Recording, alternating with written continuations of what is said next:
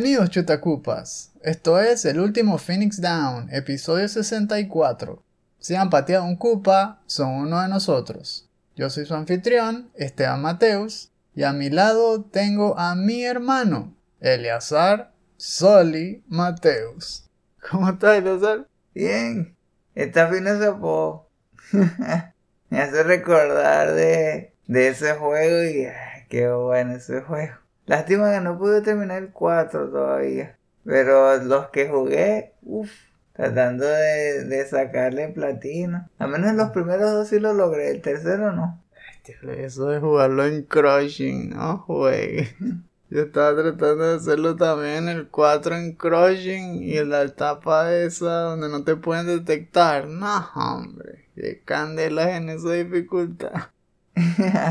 y eso me da otra razón por la que no ver tan bien la película de la que vamos a hablar hoy. ¡Wow! Porque yo veo en mi mente la persona que es Soli y después veo al actor que lo va a interpretar y cómo lo va a interpretar y no, no, no cuadra. Es rarísimo. Es tal cual Mark Wolver y ya. El bicho no está actuando nada y está paseando y está cobrando su cheque. A los que nos están escuchando por primera vez, como siempre, les damos la bienvenida este es nuestro show semanal de resumen de noticias, en donde también conversamos un poco sobre diseño de videojuegos y anécdotas de lo que estamos jugando. El estreno es un beneficio exclusivo para nuestros patrons de 2 dólares en adelante, que lo disfrutan justo el día en que lo publicamos en Patreon. Aquellos que tienen un poco más de paciencia pueden aguantar 7 días y luego lo pueden escuchar completamente gratis en nuestros portales alternos como podcast.com, Stitcher, Anchor, Breaker, Google Podcasts, Pocket Casts, Radio Public, Spotify, Apple Podcasts y iBooks. Independientemente de cómo nos escuchen, les damos las gracias y apreciaríamos muchísimo que compartan este episodio con todos los que puedan para que cada vez crezca más la comunidad Chutacupa y podamos tener mejores conversaciones. Si no les parece tan atractivo apoyarnos en Patreon, tal vez pudiesen asomarse por nuestras tiendas de Red Bull y Society 6, que todo el tiempo están teniendo ofertas. Allí pueden encontrar muchos diseños que tenemos para ustedes de franelas y de decoraciones del hogar, todo inspirado en retro gaming y en cultura gamer. Cualquiera de esas dos vías nos ayudan y son muy bienvenidas. Estamos aquí comenzando el fin de semana de Halloween. a los que lo celebran. Y a los que no lo celebran, al menos que vean su película de terror, ¿no? Porque tampoco es que hay que disfrazarse, pero si disfrutar una buena serie, al menos yo sí lo voy a hacer. y si no, por supuesto jugar algo, porque hay juegos de terror buenos este año. Si es por eso, yo creo que para ti todos los domingos son Halloween. Bueno, eso es una realidad. del fin de semana siempre agarro al menos un rato para ver o una serie o una película de terror los domingos. ya la neblina se está acumulando por aquí, así que vamos a irnos arropando bien, ponernos cómodos, subirle el volumen a esos audífonos porque es hora de hablar sobre videojuegos.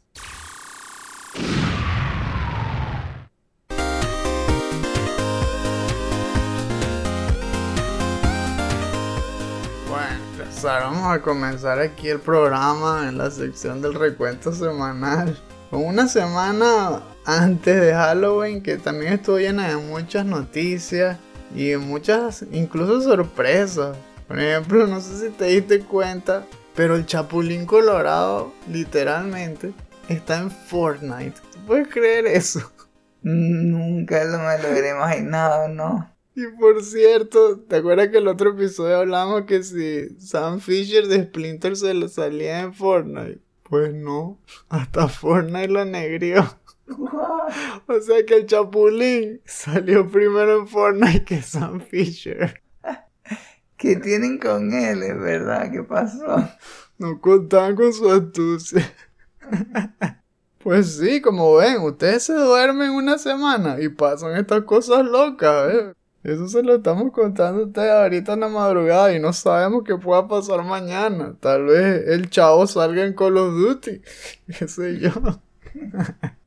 Pero otras cosas que sí sucedieron fueron los reviews de Guardians of the Galaxy, que por fin se estrenó y que fue literalmente la sorpresa del año. Porque cuando salió alrededor del E3, muchos lo estaban descartando, estaban diciendo que, ay no, otro juego de Marvel, o no se ve tan bueno. También por donde venía, ¿no? Que si he ido a Montreal y, y todo este asunto, ¿no? Parecido como lo que pasó con los Avengers. Pero luego, muchos meses después, siguiendo una invitación que le hicieron a un montón de periodistas, pues empezó a correrse la voz de que no, que el juego sí era bueno, que era divertido y todo. Y ahora que salen los reviews se corroboró eso y para muchos es la cenicienta del año. Eh, es algo que nadie esperaba que iba a disfrutar y que resulta que sí fue bueno. Aparentemente la dirección artística sobre todo es buenísima. Lo escuché en el review de Skill Up,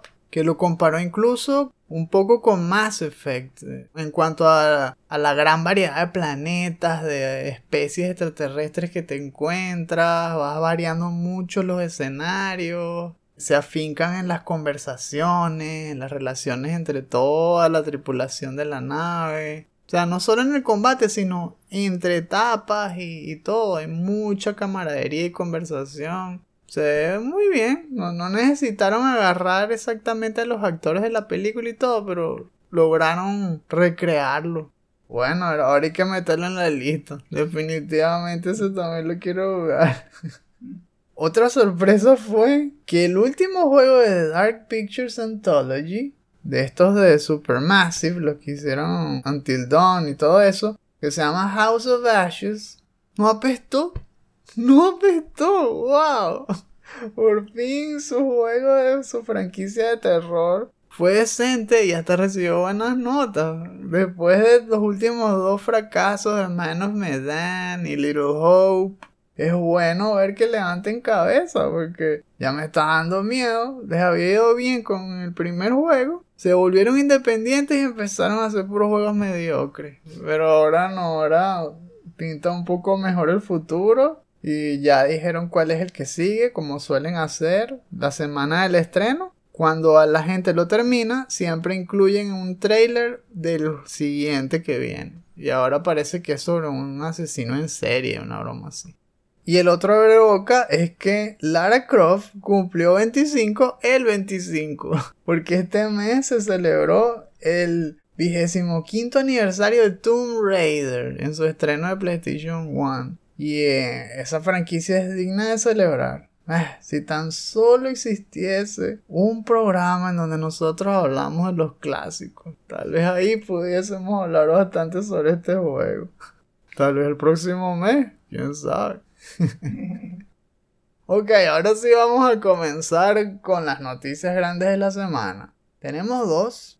Una va a ser sobre el PlayStation State of Play de octubre, que también fue sorpresivo, pero no de buena manera. Fue un show que dejó mucho que desear en cuanto a noticias pesadas. Muchos incluso estaban diciendo que para qué lo hicieron porque la mayoría de los juegos eran muy pequeños o que ni, ni siquiera meritaban un espacio en un show de tanto calibre, ¿no? Como un state of play. Tal vez era mejor que sacaran los trailers por su cuenta o algo así. De eso vamos a ir hablando un poco más. Y la segunda noticia va a ser sobre la exploración de PlayStation en el mundo del cine y la televisión. Bueno, continuando entonces con lo que ya habíamos dicho del State of Play. Eso fue rápido. De una semana a otra anunciaron que ya venía. Y muchos, bueno, se alegraron, por supuesto. Sobre todo porque estaban diciendo que ahora iban a hablar de juegos de terceras compañías. Uno esperaba más revelaciones importantes, ¿no? ¿Qué va a pasar con lo de Konami? Tal vez van a hacer un teaser ahí o, o van a hablar un poco más de otras alianzas. Pero no, fue realmente un festival indie y ni siquiera de los juegos más interesantes.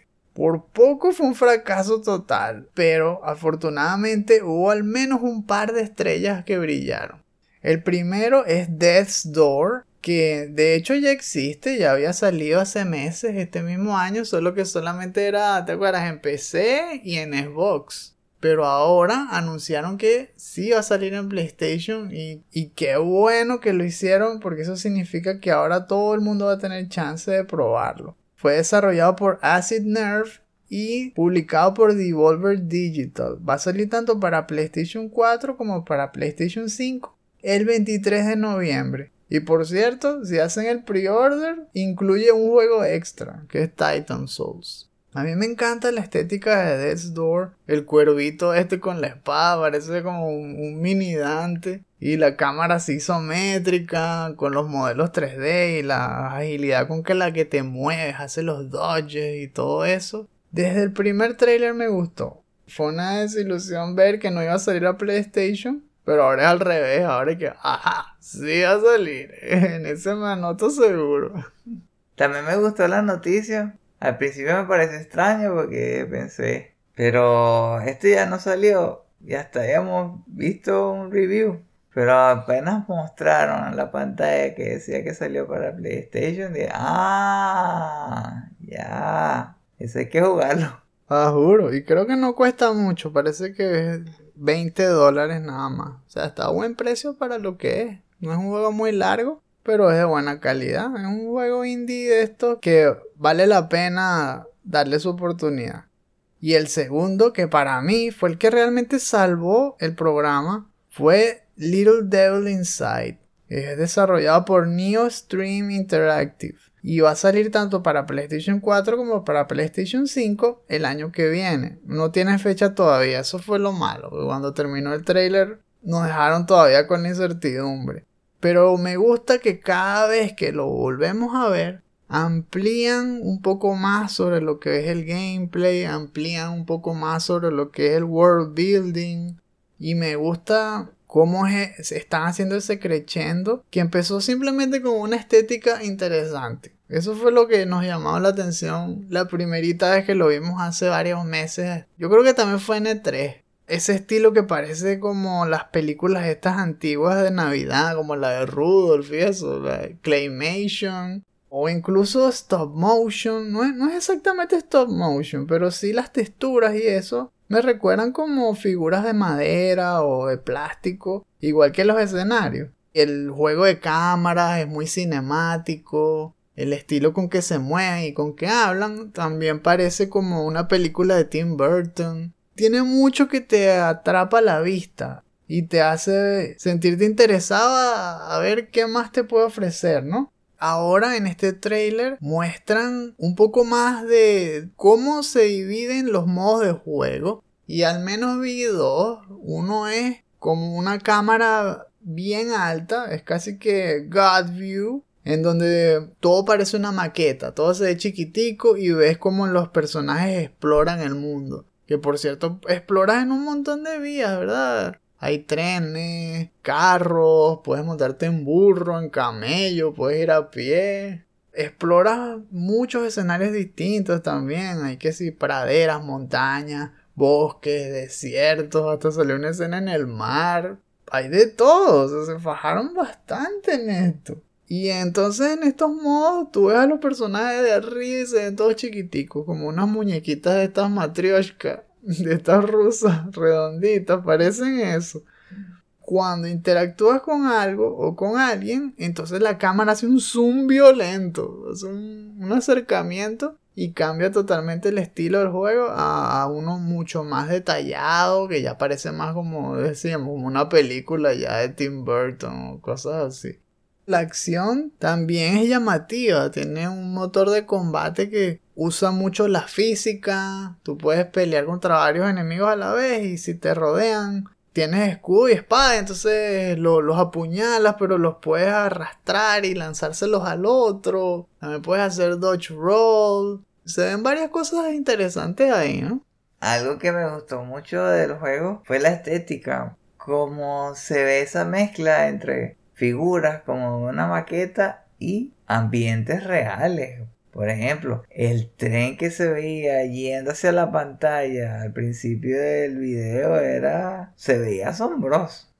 Después, más adelante, cuando, como dijiste, el personaje estaba navegando en el mar, el mar se veía, espectacular.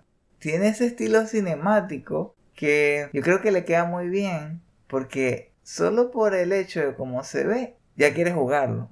Todavía no se sabe exactamente cuántos protagonistas hay porque se afincan en un aventurero, que es el que siempre tiene el, bulto, ¿no? O la mochila. Pero en otras escenas se ven unos acompañantes, que no sé si son sus mentores o qué. Unos hombres que se ven mayor que él. O sea, me recuerdo también a un charte de eso, que el joven es el aventurero, pero tiene otros que lo acompañan de más edad también, que son aventureros a su vez. No se ven peleando ni nada, sino caminando con él. Y además hay otras cosas que no son combate, pero igual se ven buenas, que si puedes cocinar, te sientas ahí en una fogata y todo, y, usas los alimentos, eso es como Breath of the Wild, ¿no? esas mecánicas siempre son buenas. Y el HUD también contrasta con el resto, se ve muy limpio. Son puras líneas blancas con fondo transparente. Todo está como volando encima de la pantalla. Hasta las cartas y todo lo que lee. Y el diseño de las criaturas, por cierto, me gustó también. Hay como un toque ahí de, de Lovecraft, porque hay muchos tentáculos. Hay una criatura con tentáculos gigantes en una mansión, pero al mismo tiempo, cuando lo persiguen unos zombies, que parecen unas criaturas todas blancas humanoides, por la boca le salen tentáculos también, pero chiquitos. Entonces, no sé, eso siempre me hace, conectarlo con eso, con horror cósmico. No, sé si lo tendrá o no. Y al final del trailer me gustó la criatura esa que parece como una estufa gigante viviente ahí con patas que empieza a corretearlo por el túnel de un tren. Buenísimo. A mí, por ejemplo, me capturó desde que comenzó hasta que terminó. Ese trailer fue buena idea que cerrara todo porque si le puso ahí el lazo y el, y el broche de oro. Definitivamente voy a seguirle el paso a este juego porque vale la pena y deberían también ustedes hacerlo porque aunque es indie se ve que va a brillar cuando se estrene. Aparte de esos dos, como dijimos, no hubo mucho que resaltara. Vimos que si un clon de Mario Kart que se llama Kart Rider Drift, sí, se, se le fundió el cerebro con ese nombre. que por cierto es de un estudio coreano, se llama Nexon. En serio, los coreanos están ahí poniéndole de todo. En los últimos años se están volviendo cada vez más predominantes, ¿no? En series, en películas y ahora también están apareciendo en juegos. ¡Wow! Es para PlayStation 4 y lo malo es que es free to play, así que no sabemos qué tan chupasangre se van a volver. se ve medio genérico, es verdad. No me gustó tanto la estética porque es muy chibi pero me gustó fue el gameplay. Se ve divertido. Ya que no va a costar un centavo, podría darle una oportunidad. Me recuerda un poco a Mod Nation Racer, sobre todo. Por eso es que lo estoy mencionando.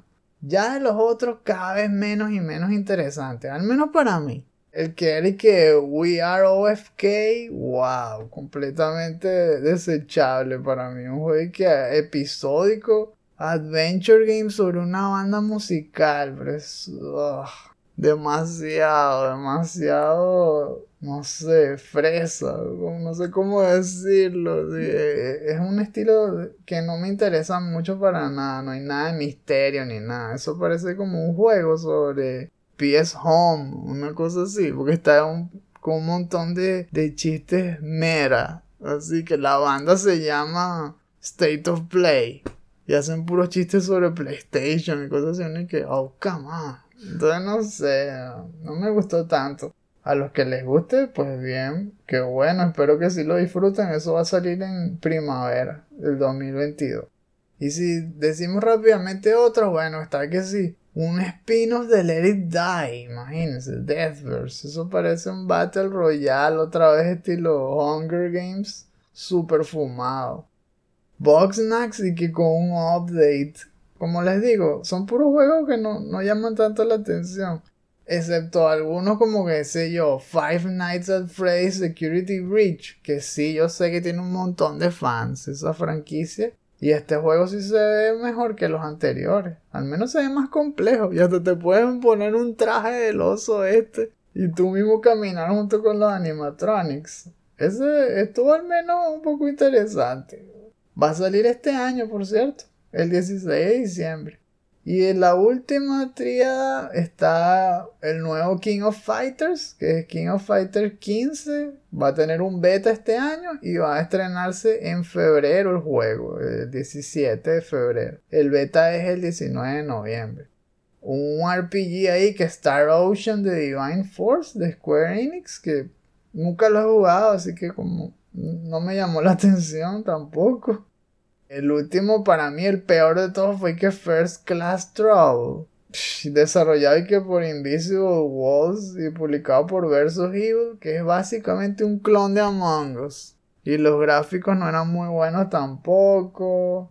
Es como lo de que decía Kyle, eso es como un Me Too, así, es un afterthought, es como tratando de capturar algo que incluso ya pasó irrelevante por completo. Y lo peor de todo es que ese va a ser uno de los juegos de Plus. Que ah, además ocupó un puesto de los juegos de Plus.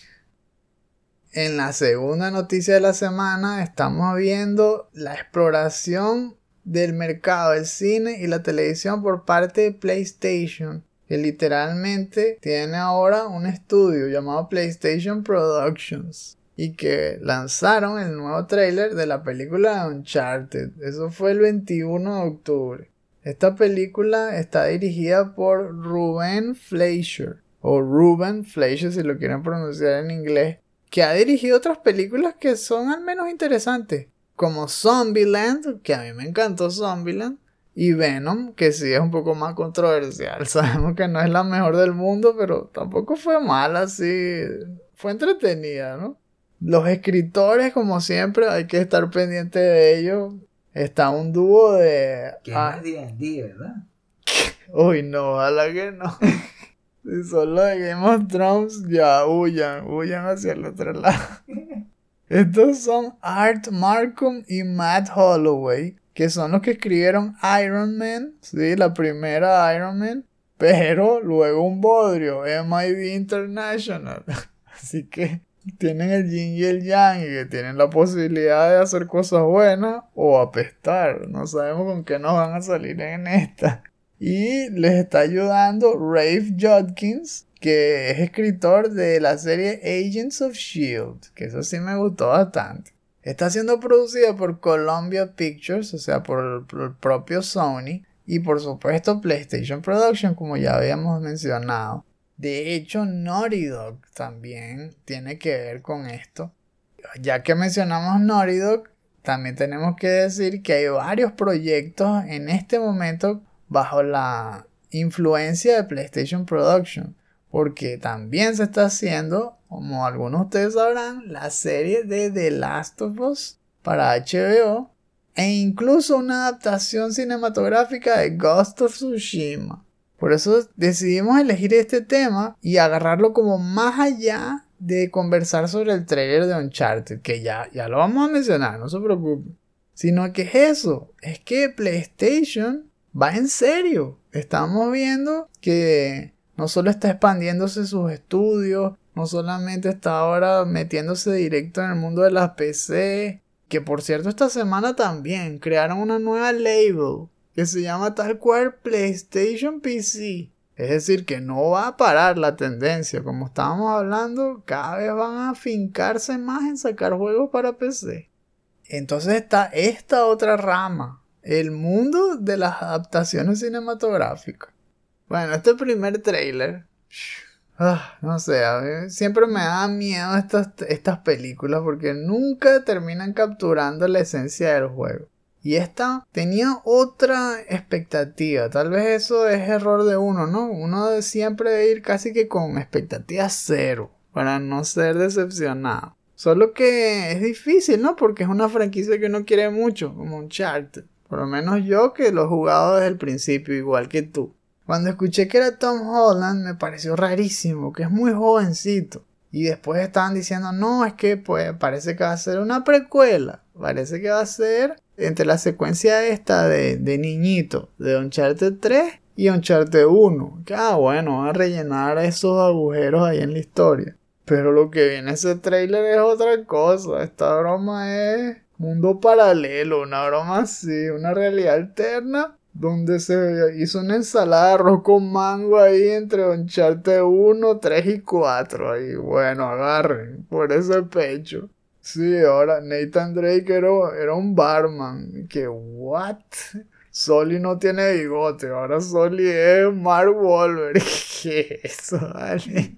Por un lado era emocionante ver a los personajes en la pantalla grande, pero por otra, wow, chocaban demasiado, al menos para mí. Este Soli, no entiendo. Mark Wahlberg en serio no está haciendo nada ahí. Está haciendo Mark Wahlberg. Soli no lo veo por ninguna parte. No tiene ni el bigote, ni siquiera se quiso pintar el pelo de blanco. Y que, pero bueno. Bueno, si nos ponemos a recordar, es verdad, en Uncharted 3, el Soli que salió cuando Nate era adolescente tenía el pelo marrón, no tenía el pelo blanco. Ok, se lo perdonamos. Pero el mostacho, ¿qué pasó? Algo que no se lo dejó. Ni siquiera hubo un momento en el tele que se veía fumando un habano o algo. Por eso, es, extraño. Y, y, esa decisión de agarrar las secuencias de los juegos que van mucho después de eso, no entiendo por qué la hicieron. ¿Por qué meten a un Nate todo chamito en los eventos de Uncharted 4? Que ocurren con un trasfondo completamente diferente podían haber fabricado otra escena que tuviera el mismo espíritu de eso y que cuadrara más con su historia. Chloe sale, Chloe Fraser. ¿Cómo va a salir Chloe si es un chamito? Se supone que él la conoce en Uncharted 2. es súper raro. Y hay una villana ahí que se llama Braddock tampoco sé exactamente a quién representa, si es una nueva o si es como el equivalente de Nadine. No creo, porque tampoco cuadra con la historia. Y Antonio Banderas, ¿quién diablos va a ser él? Como siempre, es bueno ver a Antonio Banderas, buen actor, seguramente va a ser un buen villano, pero cómo él entra en todo esto, ni idea. Como trivia, eso sí, fue filmada en España. O sea, aquí mismo donde estamos, ¿no? Y de hecho varias cosas que vi me parecieron súper conocidas. Que ver, la Sagrada Familia, mira, Girona, ver. Sí, porque la grabaron y que en Lloret de Mar, Girona. Lo grabaron en Barcelona, Valencia y otras partes en Alemania. Entonces fue casi toda en Europa. La acción sí se ve bien. La secuencia esta del avión con Nate saltando entre las cajas que caen del avión de carga es calcada casi idéntica a Uncharted 3. En esa parte de los detalles sí se ve la mano así directa de PlayStation Production. Están respetando muy bien esa secuencia. Solo que si tú le quitas los nombres de los personajes, puede ser cualquier película. Eso es lo que veo que no, mm, no, no sale a, relucir esa personalidad única de Uncharted. Parece como si fuese, qué sé yo, National Treasure 4, una broma así. Puede hacerlo, súper fácil. Es que no veo la diferencia. Puede, puede ser una película de tesoro genérica. Eso es la lástima. Y también da lástima porque la ropa que le pusieron los actores es tal cual como el juego. Entonces yo estaba viendo el trailer por un lado, estaba emocionado por cómo lo representaron también visualmente. Pero después veía la cara de los actores y veía cómo actuaban y decía, no, no, falta algo ahí. no sé si realmente va a disfrutar la película. Tendría que hacer como tú dijiste, no sé cómo hacerlo, porque es que uno tiene que olvidarse del juego. Es raro. Esa es la paradoja, Vas a ver la película porque te encanta el juego, pero para disfrutarla tienes que olvidarte del juego. Entonces tú es que, ¿what? porque no pueden hacerlo bien.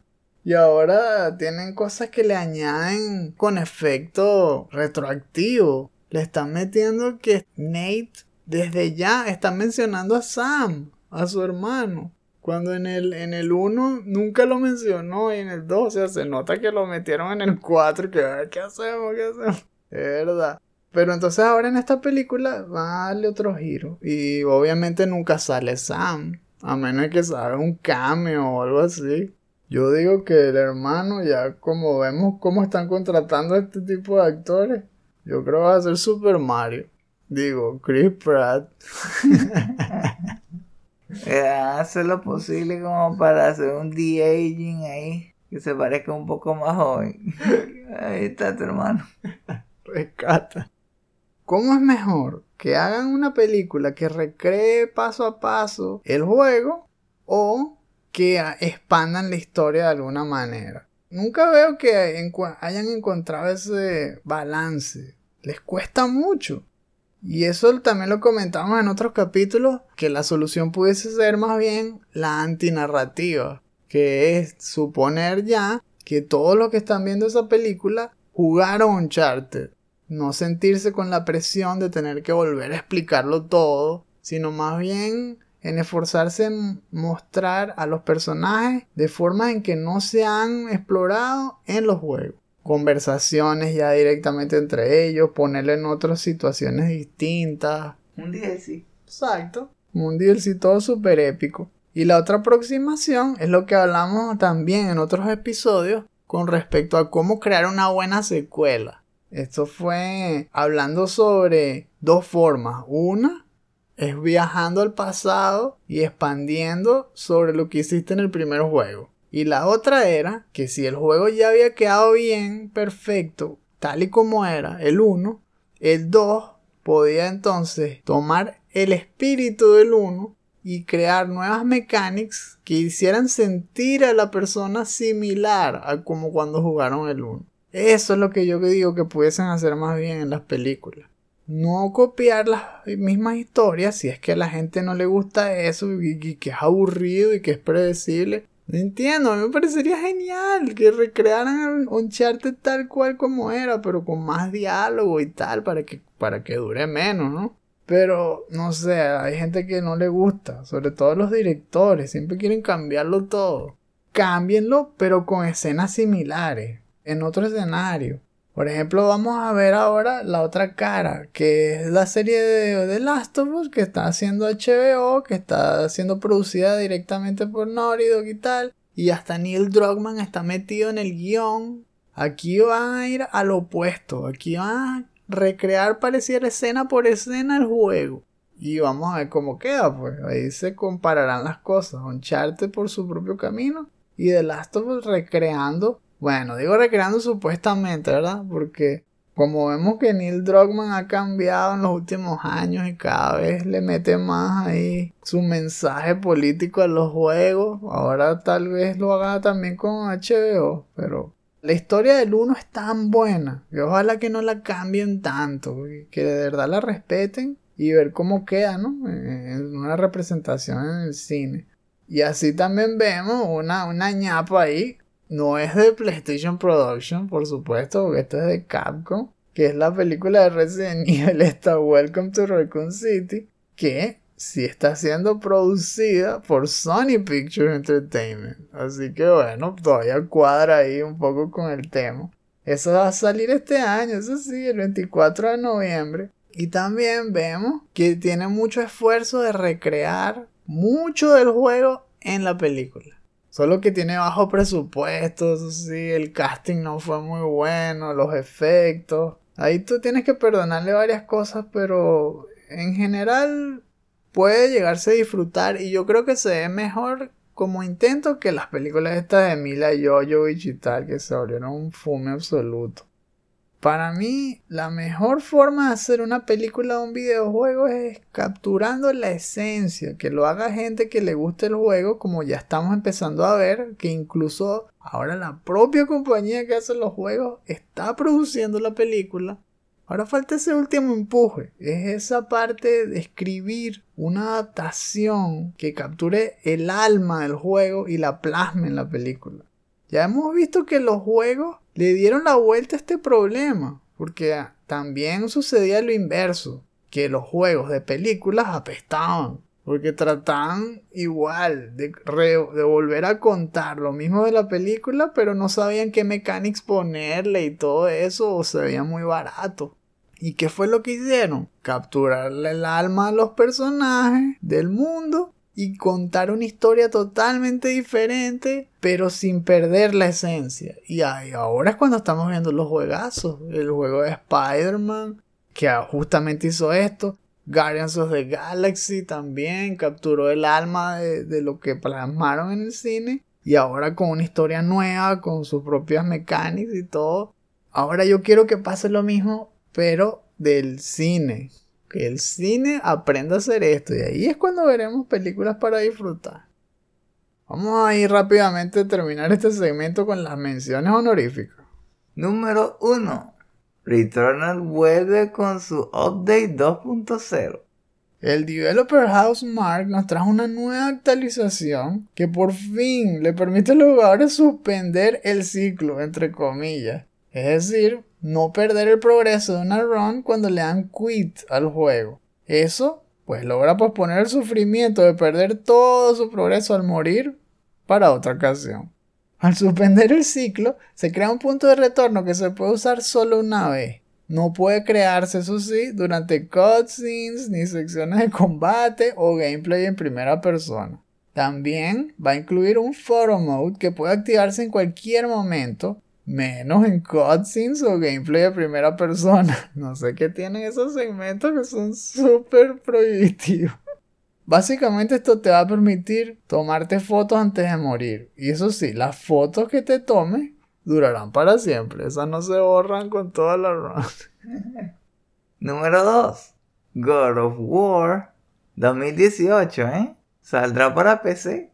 Sigue la expansión de exclusivos de PlayStation al mercado de PC. Esta vez le tocó a Kratos que junto a Treyu invadirá Steam el 14 de enero del 2022. No falta mucho. El puerto está siendo desarrollado por el equipo canadiense Jetpack Interactive, que ha trabajado ya previamente con franquicias como Dark Souls. Ha hecho muchos puertos. Supervisado a su vez por Santa Monica Studios. VGC añade que un empleado de Jetpack Interactive tiene God of War Ragnarok en su lista de proyectos actuales, lo que podría significar que también están apoyando la esperada secuela de PlayStation 4 y PlayStation 5. Y número 3, Warner Bros. también hace un Super Smash. Sí, oyeron bien, el Chapulín en Fortnite y ahora Warner Bros. Multiversus. Lo que empezó como un rumor gracioso que poco a poco se ha hecho más fuerte y más real gracias al usuario Hungrybox, también llamado arroba LiquidHbox de Twitter, nos contó sobre este clon de Super Smash Bros. que le sigue los pasos a Nickelodeon All Star Brawl. Incluye personajes de múltiples franquicias bajo el control de WB, como Steven Universe, Adventure Time, Batman, Harley Quinn, Superman, Wonder Woman, Gandalf, Rick and Morty, Tom and Jerry, Bugs Bunny y sí, sale Shaggy. Shaggy de Scooby-Doo. Aparentemente va a free to play con cross console play y voice acting para todos los personajes. Vamos a ver cómo sale esa cosa. Y puso fotos. Todo el que le dijo que estaba fumado se tuvo que quedar callado porque hay screenshots, señores. Este juego parece que es real. Otra matazón en el futuro. It's quiet. Too quiet.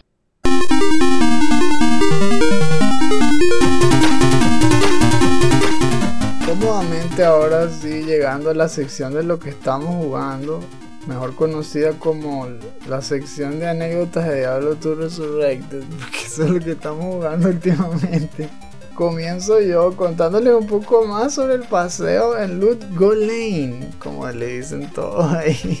Y esta vez en el desierto pasé varias cosas más. Pasé las misiones estas secundarias que si de el sol que se oscurece. Metí en la parte del templo este de las serpientes.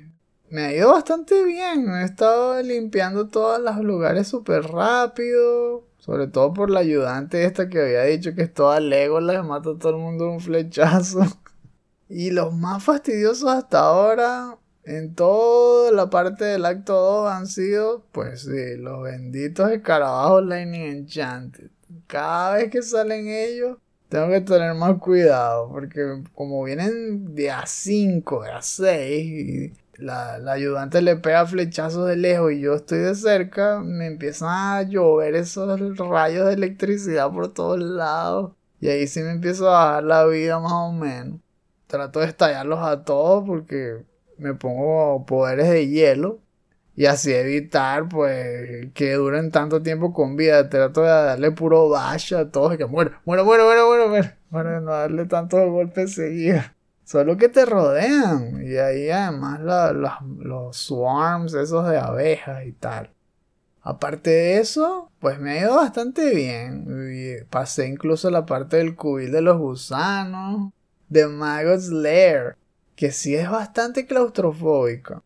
Es un cambio de dinámica en el juego. Porque tienes que ir sumamente lento. Cuando estás en la superficie, tú sueles ahí meterle el acelerador hasta el fondo. Y que se gaste la estamina, que me importa, pero vas corriendo por todos lados. Aquí no, aquí era al revés. Aquí tuve que jugar lento. Porque como los túneles son tan estrechos, tanto tú como tu compañero tienen que ir muy lento porque se atraviesan, se atraviesan uno entre otro. Entonces si no puedes pasar bien, cuando te sorprenden los benditos escarabajos de Lightning Enchanted, te puedes quedar atrapado ahí entre tu ayudante y los escarabajos.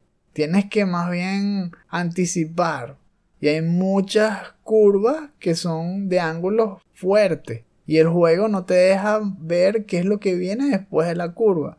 Y muchas veces, justamente cuando das un paso después de esa esquinita, ahí es cuando te vienen como cinco escarabajos de eso.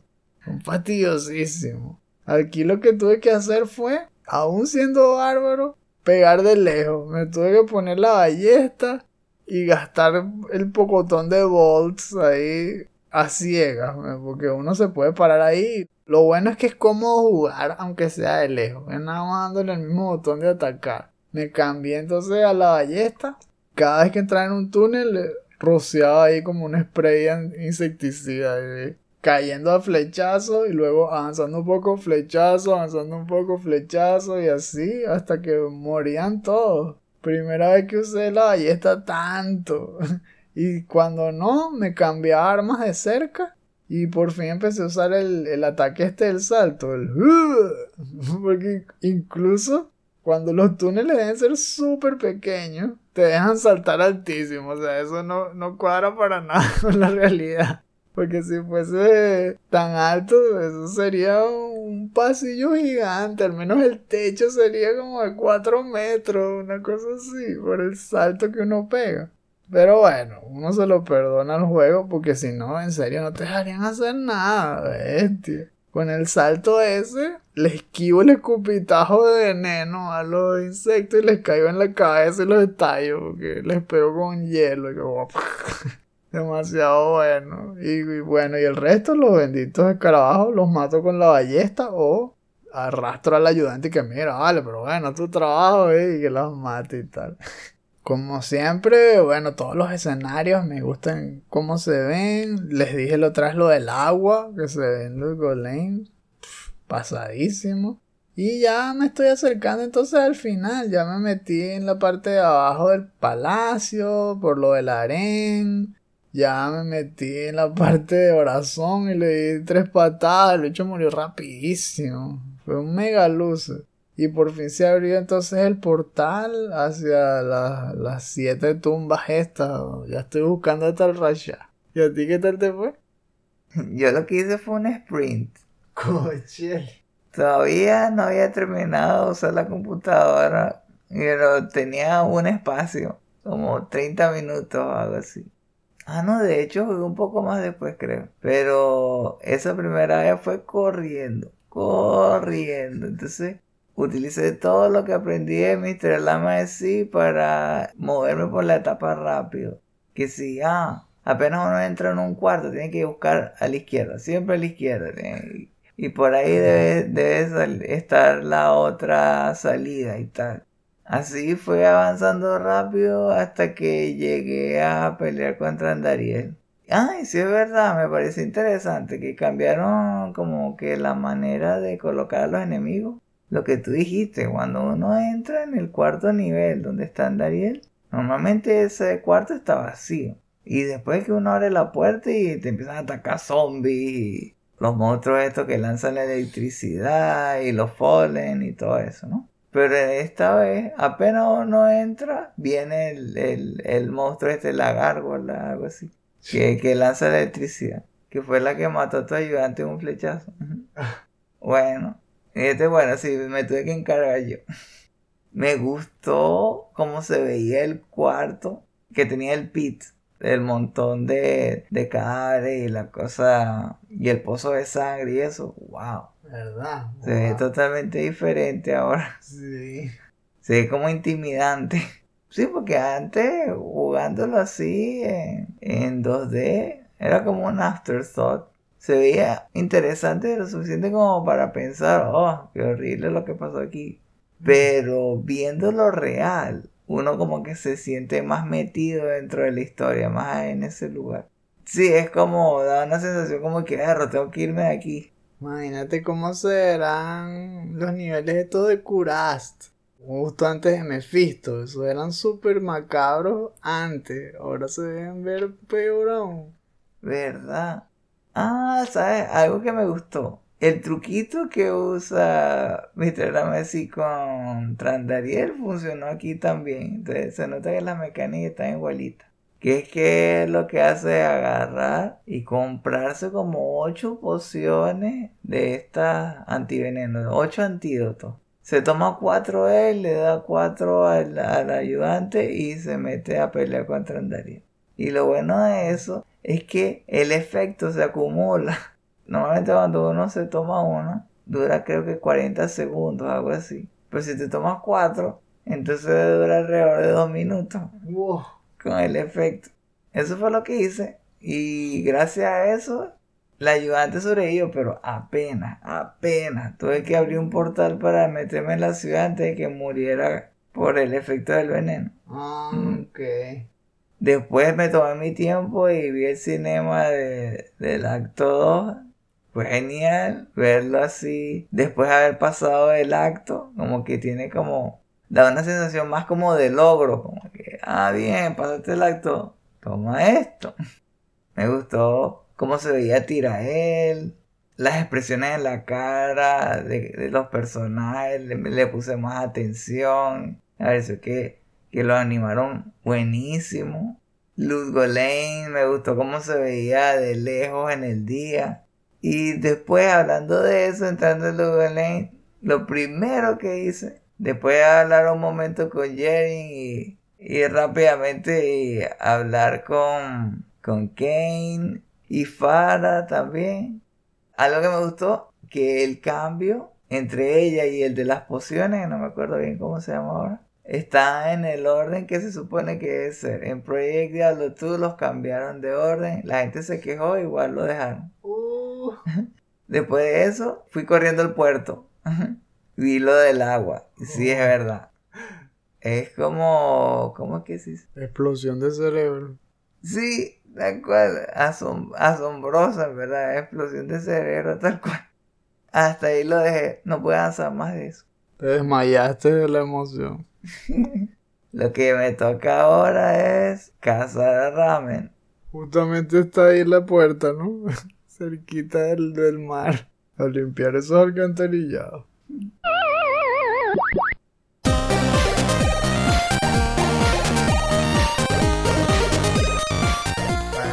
Después de explorar todas estas tumbas, bosques, desiertos, estamos a punto de volver a casa en el avión. Pero antes, ¡se te olvidaba! Porque es la sección de los shoutouts. En esta parte de nuestro programa les comentamos algo sobre un tema que sea interesante, tanto para hablar como para compartir con quienes ustedes quieran, pero especialmente si les gustan los videojuegos. Esta semana les traigo un video del canal Slopes Game Room de YouTube. Esta vez hablando sobre el aventurero que vino antes de Nathan Drake y Lara Croft. No, no es Indiana Jones. es Scrooge McDuck porque vamos a hablar de DuckTales. Se llama DuckTales, The History and the Games, Retro Documentary. Habla de la serie que originó el juego y de los juegos. Y por supuesto con bastante B-roll y mucho footage. Es decir, el, el production value es alto. Y el tema en sí es entretenido. Por ejemplo, habló de cómo nació la serie en 1987. Resulta que con el boom de las caricaturas, muchas compañías estaban creando series para vender juguetes. Cuando vieron que tuvo éxito He-Man y, y Joe y todo esto, cada vez había más series, cada año había más compitiendo. Y eso quería decir que los canales de televisión empezaban a tener esas dudas de a quién contratar, porque además tenían que firmar contratos de múltiples años. Y como no sabían si la comiquita realmente era buena, pues tenían que tomar una decisión. O elegir entre quitar una serie y poner otra, o ampliar el bloque de comiquita. Obviamente decidieron esto, lo segundo. Que bueno, entonces metamos más comiquitas para no elegir. Y así fue como nacieron espacios de comiquitas exclusivos en las tardes y todo como de Disney Afternoon. Y ahí fue donde nació DuckTales. Que por cierto lo dibujó un estudio japonés que se llamaba One Film Studios. No lo hicieron en Disney. Disney hizo outsourcing. La canción la hizo un alemán, se llamaba Mark Müller, y la compuso en 45 minutos. Hecho un ninja. Y bueno, y así mismo habló un poco sobre la historia del juego, cómo trataron de traerse a la gente de Capcom a Disneylandia y les dieron un tour para que conocieran todos los personajes y todo. El juego está conectadísimo con Mega Man porque lo hizo este Akamatsu y Keiji Inafune, o sea, dos ninjas de Capcom. Está lleno de anécdotas y todo, habla sobre la música, habla sobre las secuelas, de las de Game Boy, la de Nintendo e incluso toca el tema del remake que se hizo muchísimos años después en PlayStation 3. De verdad yo creo que les va a gustar, especialmente si son fans de DuckTales y si lo recuerdan con cariño igual que nosotros. Les vamos a dar el enlace en la descripción. Por mi lado, les voy a recomendar un video de alguien que Esteban se refiere como Thomas Cepillo. Como saben, es Thomas Brush. Esta vez les traigo un video que se llama I Made Skyrim, but it's 2D. Y me parece interesante porque habló como fue todo el proceso del, diseño del juego para poder hacer una versión corta que pudiera terminar en una semana. Y lo que decidió hacer fue recrear la introducción hasta la pasar por el encuentro con el, con el primer dragón y después llegar hasta la parte donde te, dicen que busques algo para ponerte, alguna armadura, algo y encuentras la primera armadura y sale como que el menú y la, la interfaz indicándote que si los atributos del ítem y eso. Y hasta ahí quedó. Ah, entonces nunca hizo full roda. No, ya no dio chance. Usó su su herramienta, el que él ofrece gratis todo el tiempo, la, la usó para poder acortar los tiempos y lo hizo todo más rápido. Habló que en el curso que él ofrece enseña a dibujar y ahí en el video se muestra cómo creó los assets y creo que les, les quedaron bastante bien. Me gustó cómo se ve así el aspecto visual. Mm. La idea era que se viera como si lo hubieran hecho para Super Nintendo. Ah, ok. O sea, pixel art. No, no, no. Ah, ok. ¿Verdad? En teoría debe haber sido pixelar. Bueno. Ah. Lo que más resalta del video es que durante todo el tiempo se puso una armadura como un soldado de Skyrim. Se hizo un cosplay ahí. Y al final puso todo el gameplay de hasta que agarró la armadura tal cual.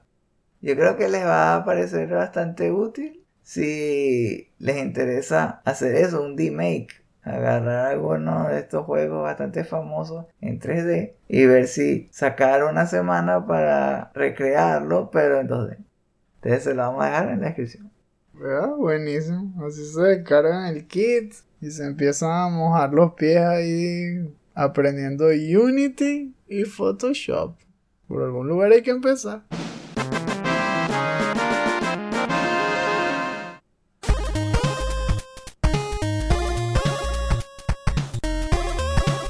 Bueno, yo estoy viendo aquí en mi reloj que tiene escrito Sir Parvis Magna y... Sí, es hora de terminar este episodio. Eso es lo que significa en latín, ¿verdad? Ah, capaz, ¿no? El estreno de este podcast sale primero en Patreon. Si quieren escucharlo en caliente, consideren convertirse en uno de nuestros Patreons de 2 dólares en adelante. Si no, pueden esperar una semana y escucharlo gratis en nuestros sitios alternos como Stitcher y podcast.com. En ese caso, compártelo con todos los que puedan para que conozcan la magia del último Phoenix Down. Si alguno de los que conocen les gustan los videojuegos o jugarlos o les interesa saber sobre su desarrollo, no sé qué están esperando. Bueno, Esperamos que hayan disfrutado este episodio. Gracias por acompañarnos. Para encontrar más artículos, reseñas, videos y podcasts como este, échenle un vistazo a nuestra página chutacupas.com. Eso es chuta, k o o p a s.com. En nuestras cuentas de Twitter, Instagram y Facebook los esperan noticias sobre juegos desde indie a AAA, promociones de nuestros diseños para franelas y segmentos de nuestros programas. Los invitamos a que dejen sus comentarios en la sección inferior. Nos gustaría saber, de los juegos de los que hablamos al principio, ¿hay alguno que les llamó más la atención? ¿Pensaron que tal vez le debimos dedicar más a uno que a otro?